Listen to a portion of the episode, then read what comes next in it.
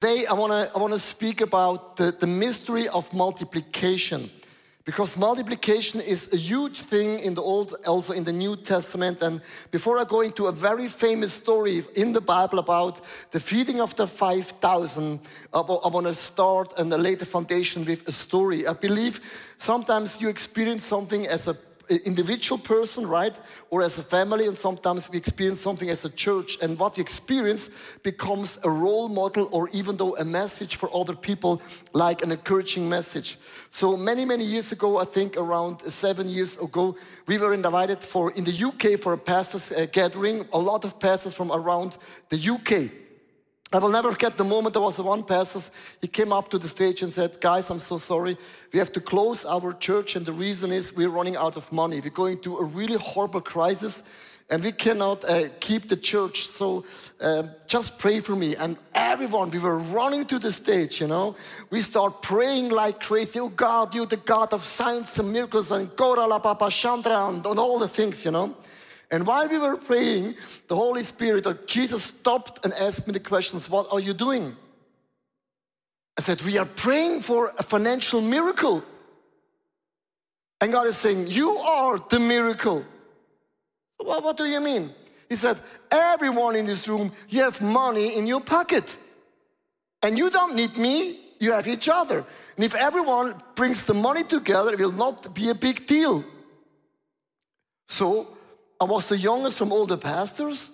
I stopped the prayer meeting because I'm from Switzerland, we are neutral.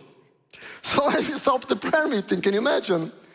And they say, why, why do you stop the prayer meeting? He said, guys, we are the miracle. We have the money, and the money is unfortunately in our pocket. But if everyone gives some money, it will not be a big deal. It's not a God problem. We should bring it all together. And then I asked my bookkeeper and phoned my bookkeeper from the UK to Switzerland and asked him, how much money do we have on a bank account? So when I wrote down the number, because sometimes after so many years, the number gets bigger. Like I, I caught the fish like this, and five years later, no, I caught the fish like this.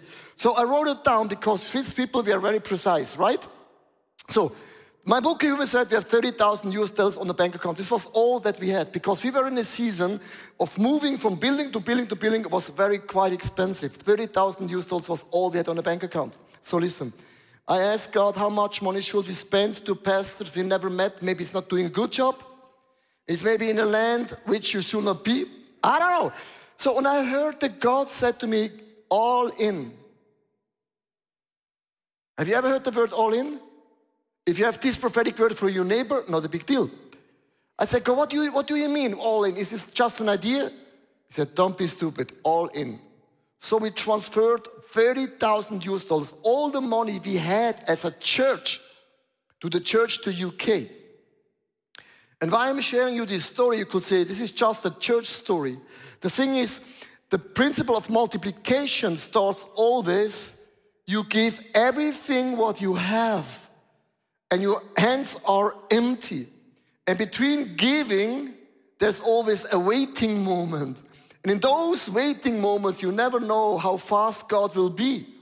Two years later, we moved in this building and we said we need some money for our kids department. We have one of the most beautiful kids departments in Switzerland.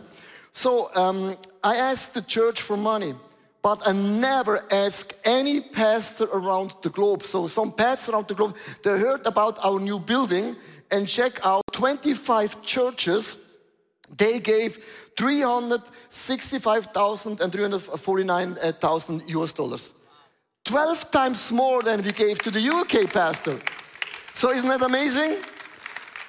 So, and, and when that happens, I ask God, why in the world have you make this experience? And God says, you became a role model for other pastors, for other people about the principle of the five uh, bread and two fish. If you let go everything what you have, God always multiplies even more than you gave. And this is like the, the, story which we experience as a church again and again and again and again. And I don't speak about a message which you do not uh, experience. I'm really convinced about the gifts of multiplication. So let's dig into the story. We have now the foundation in John chapter 6, and we stay in one story the whole entire message. Good news for you guys. You open up your Bible, we stay in that page with your smartphone. You put the finger there, and it stays there forever. So, and a great crowd of people followed him because they saw the signs he had performed by healing the sick. Dot. So I want to pause already because they saw miracles of healing. The, the, the sick, the blind get, can hear, uh, see, uh, the deaf can hear. Uh, Lazarus came alive. They saw the healing of sickness people. But the gifts of multiplication, they haven't seen so far. So this is a brand other miracle. Then Jesus went up to the mountainside and sat down with his disciples. The Jewish Passover festival was near. When Jesus looked up and saw a great crowd coming towards him, he said to Philip, Where shall we buy bread for those people to eat? He asked this only to test him, for he already had in mind what he was going to do. That's God is so funny. God sends us in a situation and we are total lost and God knows the answer already. That's why God is always in the better position because He's almighty, all known, and all present. So, Philip, he used our logic.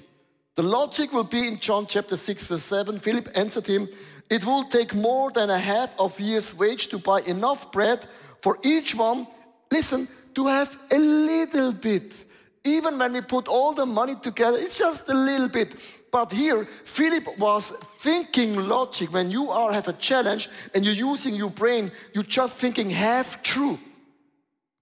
Because the question will be, yeah, we have the money, but where is a supermarket with, with bread for 45,000 people? Same thing like when, when sometimes pastors are coming to me and say, Pastor we need a building. And I say, even though if you have money, you can buy the building, but who will clean the building? Who will open up the doors? You know, that's, oh yeah, right, I forgot that. There's always, if you think logic true, you, you cannot think every small detail. Now there comes Andreas, that's our resources in verse 9. Although here is a boy with five small barley loaves and two small fish, by how far they will go among so many. So he was saying, actually, we have five bread and two fish. And here's the point how do you know that something is from God? You do not have enough money. You will never have enough bread. You will never have enough fish. You never have enough resources. When God asks you something to do, it's so immense big, you cannot do with your own power, with your own strength. You need God Almighty, all presence, who can do everything. So the funny thing in that story actually is five breads and two fish, it's like a joke. I mean, come on. With that, you're going nowhere. You can feed maybe one small hungry family, a guy who's very skinny. But here's the point everything starts with five breads and two fish. For example, when a person comes into our church and says, Oh my gosh, I would love to be a worship leader, but the stage is already full and the quality is so high in our church my response is always no, no, no, no, no. Everyone in our church started with just five breads and two fish. You start with your gifts somewhere. Maybe you're starting in the kids department, maybe you start in the youth departments, maybe you will be the best worship leader in your small group. You start with what you have, and God always does a multiplication miracle. So I want to share you some stories about our church. And when we started our church, the ICF church, we were in Glockenhof or also St. Anna Kapelle, it depends how you count. We had an amazing screen.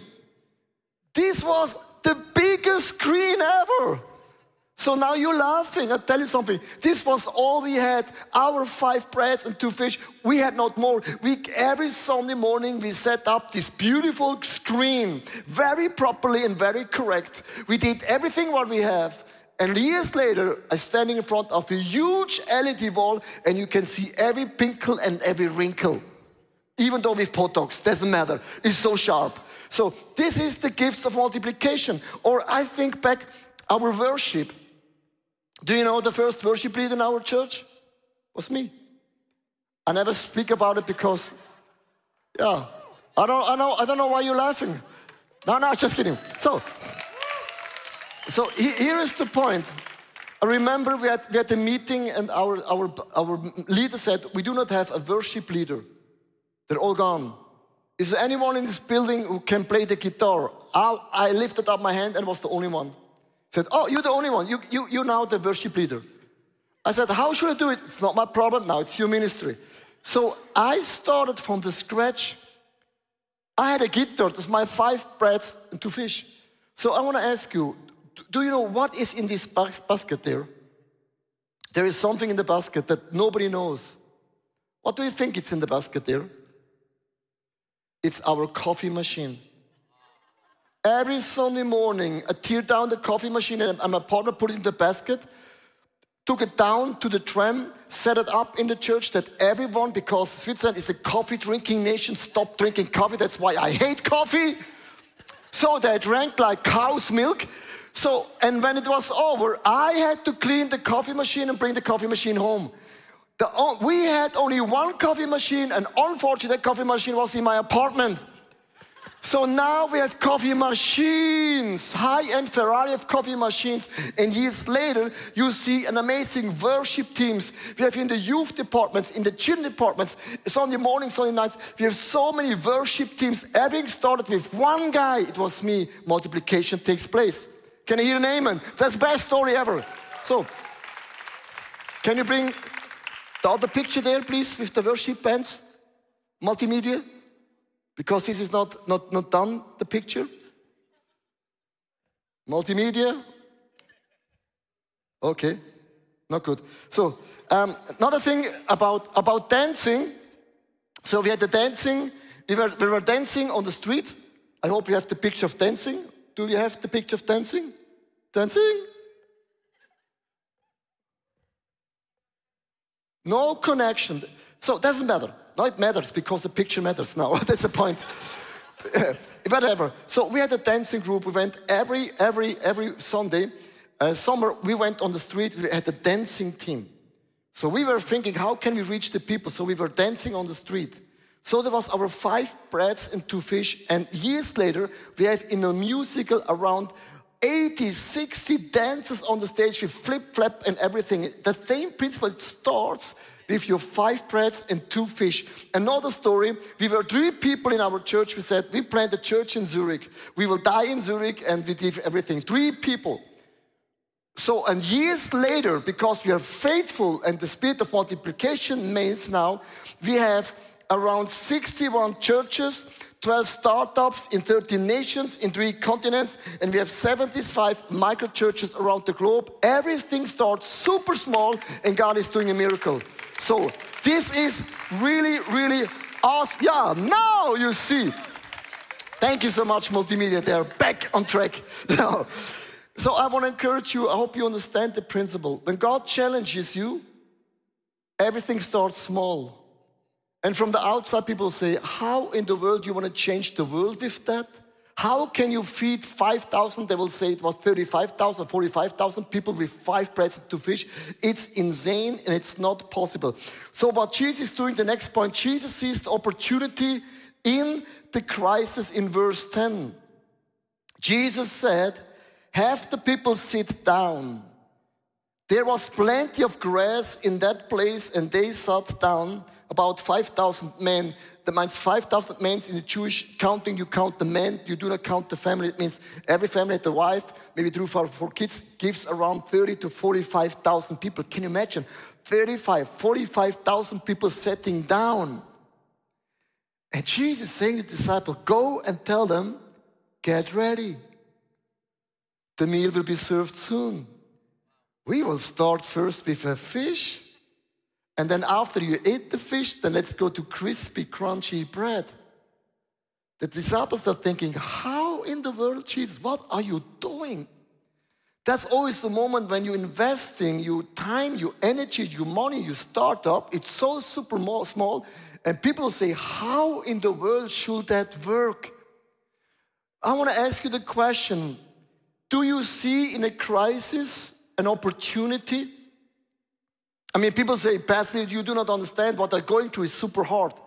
That's not a question. We wrote down a quote. We will see in every situation the fingerprint of God.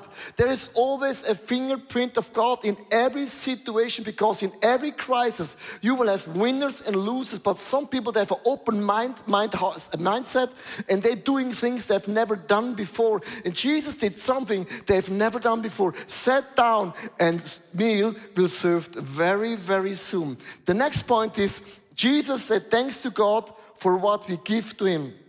It doesn't matter what you give. But if you give nothing, God will not say thank you. But if you give a little bit, Jesus is already happy. Verse 11 Jesus then took the, the loads, gave thanks, and distributed to those who were seated. He did the same with the fish. I just quoted half of the Bible verse. Because when he stopped there, it's like, oh my gosh, crazy. But when they delivered, this verse goes on in verse 11b. For those who were seated, they could eat as much as they as they wanted. The blessing of God is never limited by God, it's by us. How much do you want? They could eat as much they want. Why I'm saying that? Because when you get a little bit older, you, you see how life goes, you know? So in the beginning, people are single. They start praying for a, a husband, for a wife. They get married, and then they, they cry again because the problems, the problems are double now. so then they buy a house, they have kids, and after a while, you are 45 years old. You say, I have everything in Switzerland, life is good. Let's go vacation a little bit Italy, a little bit France, a little bit Greece. So after a while, you say, So I want to enjoy the blessing of God and the, the fire and the hunger for the kingdom of God, what you had in the beginning. It seems a little bit lost, right? And they say, Oh, that's life because when you're getting older, you get a little bit more quiet. More quiet doesn't mean you are less on fire, it doesn't mean you are less anointed. So actually, the question is, how hungry are you? Are you hungry to see that God is doing miracles? I remember when I had my very first small group, I prayed every single Wednesday evening, God, add our small group to one person. Zurich has a population of one million people. Don't tell me that not one person can add in our small group every Wednesday. We grew and grew and grew and grew. Every Wednesday, one person came new to our small group. And when we reached about 50 people, people said we are too big. We don't like new people anymore. And growth stopped immediately. And people said, we don't, we don't like every, every week new people. And sometimes you are tired of always embracing new people and new people and new people. You want to stick with the old people. So that the miracle stopped immediately when the hunger was lost and gone. And this is something that touches me very, very hard because in the Old Testament, there's a widow and she has no money anymore. And, and the prophet asked her, How much oil do you have? She said, Just a little bit oil. He said, Go and find some vessels. So when she found a vessel and put in oil, the oil always did, did the multiplication miracles. God did the miracles of multiplication. But the day she stopped asking the neighbors for a vessel, for jar, the miracle stopped. It was not God had the oil problem. She stopped and said, I have enough. So I want to ask you a question as a pastor. I want to ask the question to myself as well. How hungry are you? Are you hungry to see that this city is up, down, down? We put it up, down, down for God? Are you really hungry to see a move of the Holy Spirit? Are you really hungry for the Word of God? This is a question, or you are comfortable in what you're doing, and God will stop the blessing, the multiplication when we are fed and not on fire anymore. So I want to share you a story about Spurgeon, one of the biggest preacher ever. He had one of the largest ministry ever. So when people speak about Spurgeon, they will say, yeah, he was very gifted and he was very anointed. He was a very good communicator all right and you are not saying the right thing. But people often missing a small story in the story. And when people ask Spurgeon, how can you be on fire for God when you're 60 years old? How can you be on fire when you're 80 years old? He said, quite simple. He said, every year I added to a ministry one thing that pushes us to the limit. Every year, it pushes us to the limit financially, emotionally, spiritually. It's like going to a gym. If you don't push your muscles to the limit, you don't speak about gym, you speak about going to vacation. So he said the reason of his growth was he was so hungry for growth and to seeing that the kingdom of God is getting bigger and bigger and bigger and bigger. So now comes the question what will be for us as a church community the next step actually to enlarge the ministry? So we are in a position to be quite honest. We have a beautiful building, we have a super budget, we have very good leaders in our church. We have micro churches, we are growing in size and everything. So we could say, hey, we worked so hard the last couple of years, just chill the rabbit and enjoy church. So God spoke to me some month ago because before COVID we had two conferences back to back and they were always packed. Then COVID hit and the conference were super low. This year was always sold out and I said, I don't want to do conference back to back again. This is, doesn't make sense. So I came up with an idea that we do in May a conference for the elderly people and we're doing between Christmas and New Year a conference for Generation Z, for the young generation. So when I announced that, everyone was like, Hallelujah, praise the Lord. But my staff, they said, Why are you doing that? In Switzerland, Christmas, New Year, it's the most holy vacation days ever. If you have a, a, a vacation house, you will spend vacation Christmas, New Year. It's the most expensive season.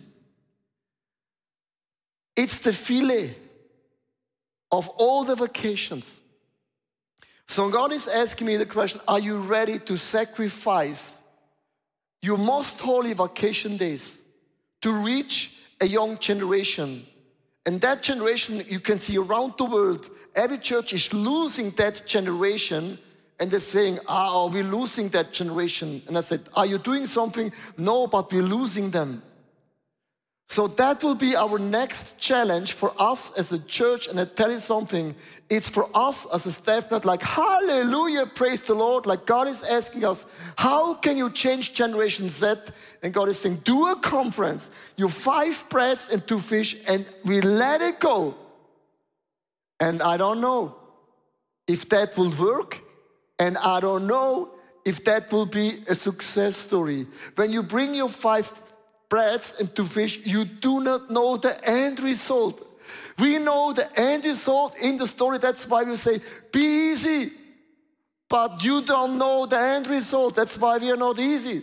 You, you know what I'm talking about? So that means for us as a community, God is challenging us again to leave the comfort zone of being cozy, beautiful, big church. And God will never stop doing the questions. How hungry are we? Do we want to eat more of the blessing of God? We want to see more church plants? Do we want to see more people God saved? This is a question. We define how big something gets. I like that story, it's very practical. Then the miracle of multiplication is the next point. Doesn't come from us, always comes from God. We cannot multiply something. When they had all enough to eat, he said to his disciples, Gather the pieces that are left over let nothing be wasted. So they gathered them and filled 12 baskets with the pieces of five barley loaves left over and those who had eaten. It's not only that God multiplied the, the food, it was even 12 baskets full. 12, it's a number for the tribes of Israel. God is saying, for every tribe in Israel, I'm your provider. I take care. I hear you. I see you. And I do bigger things than you can ever imagine or dream. And God is saying, when you give, you can never outgive our God in heaven. I like that. In John chapter 6, 6 verse 14, it ends a little bit with a very funny verse. After the people saw the signs Jesus performed, they began to say, Surely this is the prophet who is come into the world. So, in closing, what, what they were saying, they said, Jesus, we saw so far miracles of healing. Miracles of healing only takes place if you believe, you takes faith. But the spirit of multiplication has nothing to do with your belief or faith level, it's about giving. The miracles of grace means I receive something which I do not deserve because God doesn't give me what I deserve. He gives me forgiveness, restoration, and a new beginning. There's a difference between sickness and multiplication. One you have to give, and the other thing you have to believe. And so we saw something what happened in the Old Testament all the time and all the time. So I want to close the message with three Bible verses to explain you how hungry are you. God will not stop the blessing. It's always about us. The Bible says in the, in, in the Old Testament three times about God will open the floodgates of heaven. You can read this in three different passages, and I want to read all the three. The first is in Malachi chapter 3, verse 10. You know that Bible verse and you love it. Now, you heard it. Every preacher will use the Bible verse at least 200 times a year. So bring the whole tithe into the storehouse, that there be no food in my house. Test me in this, says the Lord Almighty, and see if I will not throw open the floodgates of heaven and pour out so much blessings that there will be not room enough to store it. Listen, and God opens the floodgates of heaven. Always you give, you bring. It's not about how high is your faith belief. When you give, the next thing you see in Genesis chapter 7, verse 11 and 12. In the 600th year of Noah's life, he was super old. Can you imagine? 600 years celebrating your birthday. Oh my gosh, you're not running out of ideas.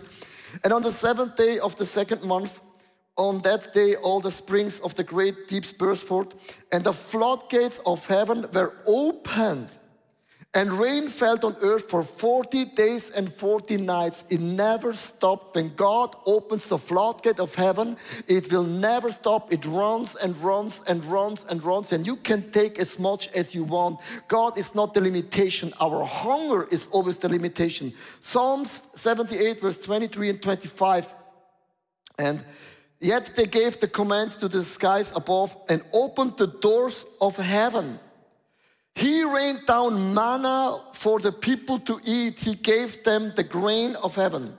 Human beings ate the bread of angels and sent them all the food they could eat. As much as you can eat, as much as you want, God is never the limitation in the power of multiplication. When you bring your five breads and two fish, you will see the limitation is never God, it's how hungry are we to receive the blessing of God. And you know, I'm very on fire about that topic because I have seen so many multiplication miracles. I want to stir up the faith in the English community. Can I hear an amen? Because I really do believe there's more in store with God Almighty. So, in closing, what I figure out the last years, and please understand me with the right ear, if not, then use the left ear. So, what, what happens every summer, every summer when I come back after the summer break, and vacation is very important, very key. That's not my point. But what I experienced by the people when I come back in August, people are not on fire. People coming back from vacation super low. They ate gelati, they ate a pizza, they had some sunburn, and a lot of couples, they do not have the best time ever. And God is saying to me, let's change that this year. Let's go on vacation and spend a good summer that your soul will find some rest but your spirit comes home revived. So we, I tell you why I'm coming up with this idea. I was on a worship tour in Germany, and a lot of people they complained, "Oh, we have kids." So yeah, what do you mean? They have vacation, six weeks, and I don't know what to do six weeks. We cannot go every day to the zoo. And a lot of people, they do not know what to do in the summer season. So God spoke to me really in my spirit. What will happen if every family in our church, in our community will say, let's spend the summer with the Lord's Supper. That's why we wrote this book. It's a prophetic book about the Lord's Supper. What will happen if you take every single day in Italy, in Greece, while you're eating gelati? You take the Lord's Supper together in vacation You teach your kids about the love of God and you say, Jesus is sitting on the table right now. Let's pray together for you, husband, for your wife. You will say, but they're only eight years old. Yeah, when you're eight years old, that's the time you have to start praying for the right partner. Otherwise, your partner is gone, you know. You have to reserve the partner in the spirit. So, so what will happen if all of us not giving only a rest for your soul, say, God, this summer, and Pastor Leo is coming back, we're more revived than him. We are more fire than him. We say, yeah, Pastor, good you're back, but the real fire is now down there, not up here. So I will give you a challenge to take the Lord's Supper for the next five to six weeks if you want, and you ask God the question about the message from today. What is my five fish and bread and my two fish. What, what is in my hand? What is the challenge? It can be that God is saying to you, start a small group or start a Bible group. Going to the street and share the gospel. Or God is saying, start a micro church. Or even though God is saying, now it's time that you start and plant a church. I don't know whatever, but I am pretty sure that God will speak in a, such a prophetic way that you will experience while you give the mystery of multiplication. And you will have more than enough. And you can say, God has opened up the floodgates of heaven. And there's so much rain, so much blessing. Even if I want, I cannot take everything. So much blessed I am. Hey, thanks for watching. Hey, our passion for people is that we see them grow in their relationship with Jesus, live fearlessly, and influence their people and the surrounding in a positive way. And if you would like to be part of that vision, we thank you so much for your financial support because that would make it possible. I hope that this message spoke to you really. And if you don't have subscribed to our channel, please do this. And it's always a big blessing. Maybe you know some people in your neighborhood or in your friendship, say that podcast could be a very well cool thing. Just share the link because it's pretty, pretty easy. And I'm looking forward to see you again. Tune in and God bless you and see you soon. Bye bye.